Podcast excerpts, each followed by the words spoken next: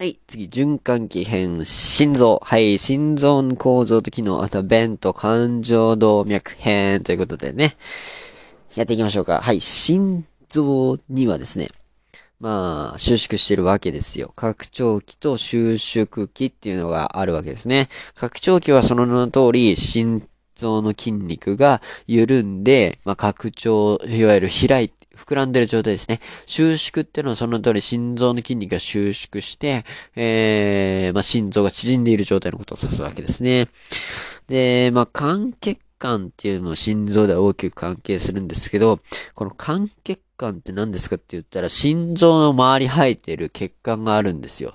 まあ、いわゆる心臓に、心臓の筋肉とか、まあ、細胞にですね、えー、酸素とか栄養を送っている血管が、だ、え上行大動脈っていうところのすぐ心臓の上からですね、2本生えてるんですね。はい。で、もうこの肝血管の中を通ってる血流量のことを肝血流量なんて言ったりするんですけど、さあ話はここからです。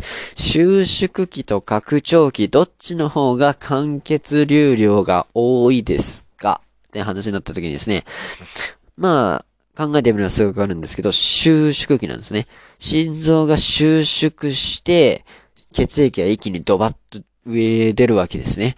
で、まあ、それと一緒にですね、肝血流量も、まあ、増加するっていうわけになります。というわけで、収縮期に肝血流量は、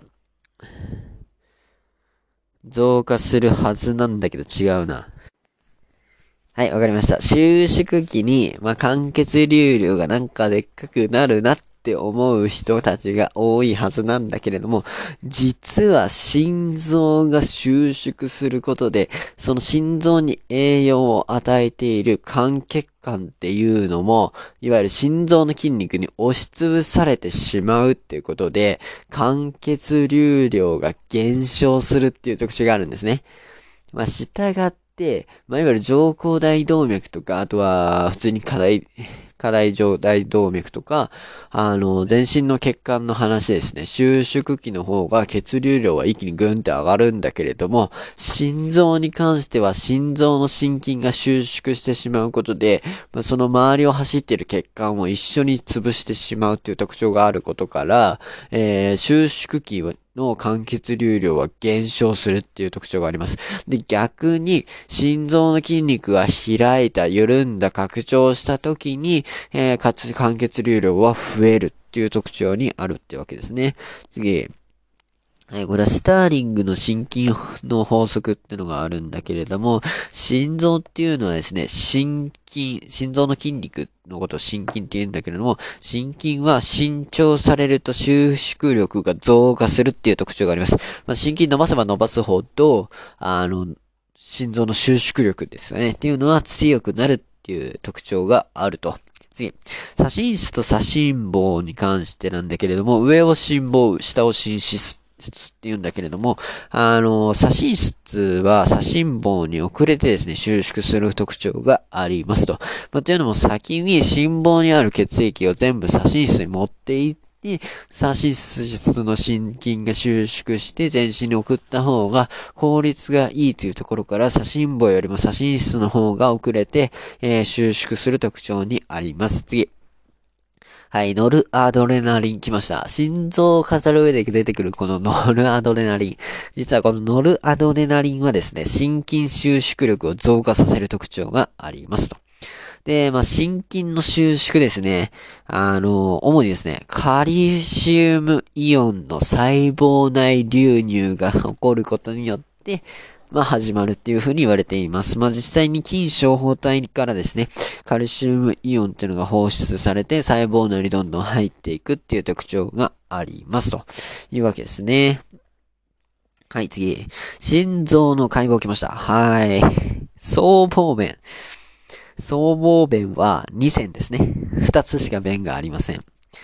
えー、三線弁は3つあります。僧帽弁は2つしかない。次。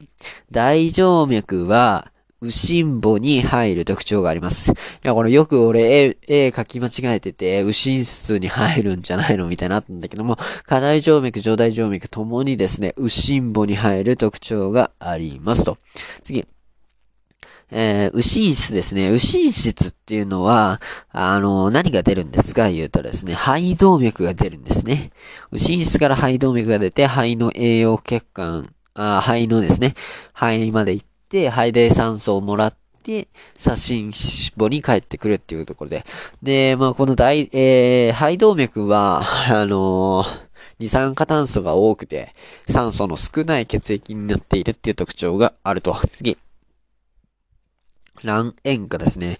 卵塩化ってどこにありますか？言ったら、心房中隔です。上側にありますね。上側に、もともと、あのー、赤ちゃんの時にですね、穴が開いてたんですよね。えー、まあ、それを心房中隔、あの、その後、成人、大人になるにつれて塞がるんですけど、それが心房中隔って、言ったりします。次。感情動脈は、まさに先ほども言った通り大動脈から分岐してます。詳しく言うと、上行大動脈からですね、分岐しているという特徴ですね。次、はい、心臓で正しいやつ、はい、来ました。心筋収縮に必要なものと言ったら、カルシ、カルシウムイオンですね。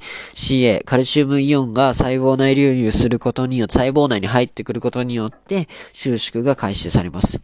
で、まあ、心筋、さっきも言った通り、スターリングの心筋法則っていうのがあり、ある通り、心筋っていうのは伸長されると収縮力が増加される傾向にあります。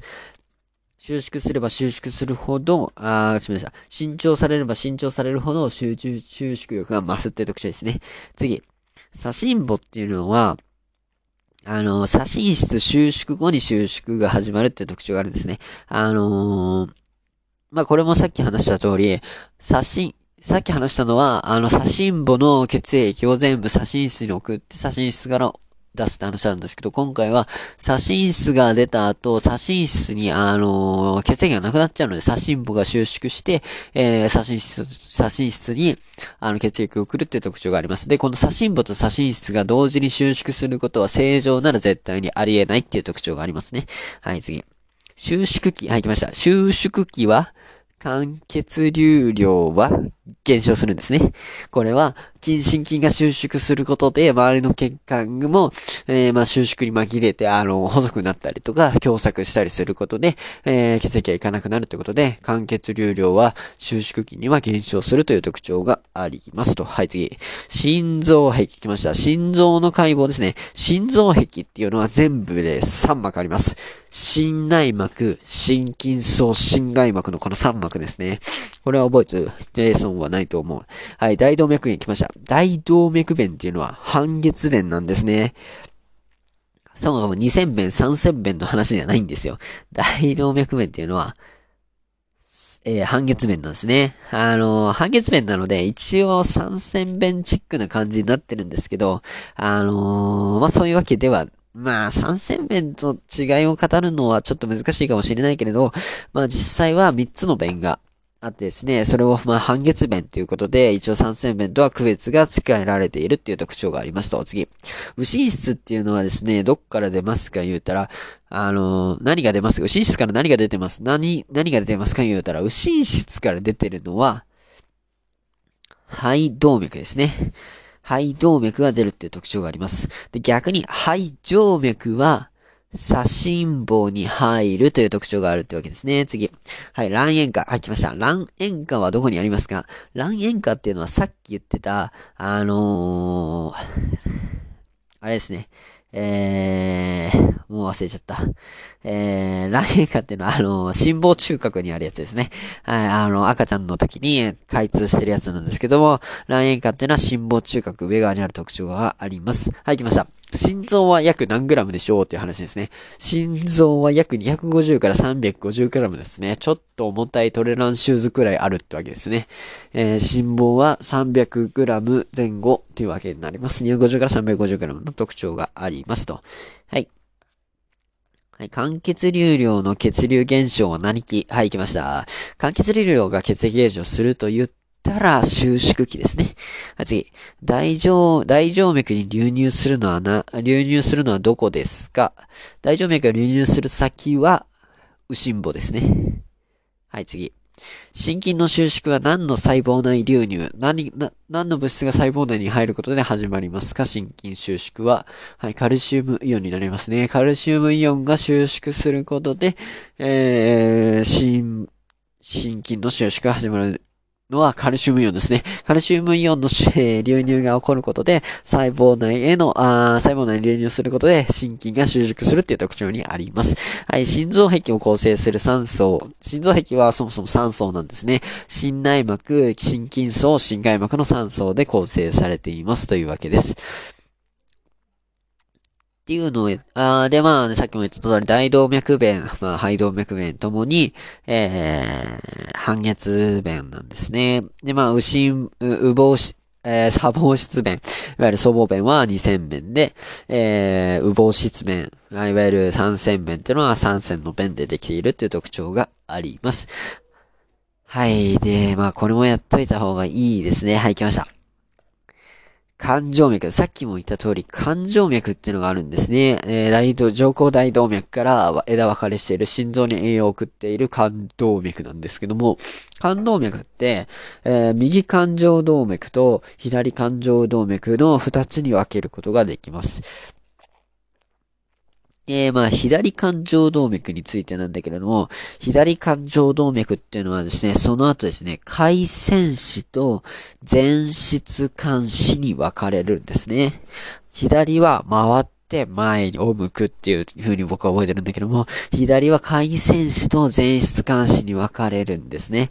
前室監視っていうのはそのまま前って書いてある通り、左心室の前面をやってるんですね。左感情の脈が前室監視と回線子に分かれるっていう特徴があって、で、まあ、えー、まあ、左心室の前面をやっている特徴があると。はい、次行きました。回線子っていうのは、さっきも言った通り回ってるので、どこまで回ってるんですかって言ったらですね、左心母とか、あの、上側ですね。あとはですね、左心室の側壁ですね。横側の、まあ、壁まで回っている。まあ、あと、ちょっと後壁、後ろの方まで回っているという特徴があるんですね。まあ、いわゆる左心室の、まあ、全般結構やってる特徴があります。あとですね、心室の中核ですね。あの、中核もやっている特徴がありますね。あとは全乳頭筋とかもですね、栄養している特徴があります。はい、次。はい。右ですね。右肝状動脈たら、もう1個しかないですね。硬質監視しかないんですね。まあ名前の通りですね、右心母とか右心室とか左心室のですね、まあ後面の下側、もう本当に奥っちょですね、をやっているっていう特徴があります。はい。まあ、副徴ですね、不審、えー、右感情動脈が硬質監視になって、えー、右の、えー、心房と心室、あとは、えー、左の心室の下側をやっているという特徴があって。で、左肝状動脈は回線子と前室間子に分かれる。で、まあ、左の、えー、心房心室の前面とか側面、あとはちょっと後面もやっているっていう特徴にありますというわけですね。とりえ、次、まあ、心臓の主な解剖ですね。心臓の上ですね。あのー、まあ、いわゆる第二肋間の高さにあるって言われるんだけれども、えー、まあ、逆に心線、まあ、心線尖ってる先ってことで、まあ、いわゆる下側ですね。あそこは、心線って言うんだけども、これは第五肋間まであるっていう、まあ、第2から第5肋間ですね。全部で3の間隔、6間隔があるっていう特徴があります。で、まあ、心房と寝室の主な違いって何ですかって言ったらですね、あのー、筋層が違うんですよね。心房の筋層って2層しかないんですよ。逆に、寝室の金層は3層あるっていう特徴にあります。で、まあ、左寝室ですね。左寝室の筋の厚さに関してだいたい1センチくらいあるっていう風に言われてて、1センチってこれすごいことで、右心房、右左心房のですね、筋の厚さつうか厚さですね、1ミリしかないって言われてるんですよね。だいたい10倍くらい左心室は厚いんですね。じゃあ、右心室はどうなのかって言ったら、右心室は3ミリくらいってことでね、ちょっととだけ暑いっていう形になっているってわけですね。で、まあ、新房よりですね、寝室の方が、まあ、全然暑いっていう感じです。で、まあ、心筋構造ですね。はい、来ました。心筋の構造って特別で、黄門構造なんだけども、黄門筋なんだけども、不随運動をするっていう特徴があります。で、まあ、心臓の筋肉ってギャップ結合っていうちょっと特別な 結合をしていて、心臓の細胞と細胞が繋がってるっていうやつですね。ギャップ細、えギャップ結合して繋がっているという特徴があります。で、まあ、卵炎孔とか卵炎孔弁とか言われるんだけれども、まあのーさっき言ってた心房中隔にある卵円化ですね。卵円孔っていうのはですね、もともと赤ちゃんの時に卵円孔弁という弁でですね、心房中隔に存在してたんですけど、まあ胎児期ではですね、ここ血液が不心房から左心房に流れるっていう特徴があったってわけですね。まあそもそも赤ちゃんって呼吸しないので、わざわざ、あのー心房のき、えー、心室の機能がいらなかったっていう話ですね。で、まあ、出生後にですね、卵炎抗弁はですね、えー、閉じてしまうってわけですね。で、まあ、いわゆる卵円孔、穴があるんですけど、それは、あの、卵円化になるっていう特徴がありますと。はい、次、心臓壁、心膜の話ですね。心臓壁ってさっきも言った通り、心内膜、心外膜、あ、心筋膜、心筋層、心外膜の3層で構造されているんですけども、よく弁ってあるじゃないですか。あの、三線弁とか大動脈弁とか、あとは、まあ、そういう僧帽弁ですね。あいつらは、あの、心内膜がですね、ひだを形成して作られているるっていう特徴がありますと。で、まあ、心筋層はですね、さっきも言った通り、黄門構造の付随筋なんですね。で、まあ、心外膜のとこよく見てみると、心空、あ、心膜空っていう、ちょっとした空洞があるんですよ。で、あの、この心膜空の間にですね、少量の衝液で満たされてるんですね。あの、結晶液じゃないですけど。あのなので、あの、心膜、まあ、心外膜とですね、心筋層の間にですね、あの、あれが入ってるってわけですね。あの、衝液が入っていて、まあ、摩擦の緩和をしているっていう特徴があります。心外膜と心筋層の間に衝液が入ってるっていう特徴ですね。はい。えー、てなわけで終わりましょうか。お疲れ様です。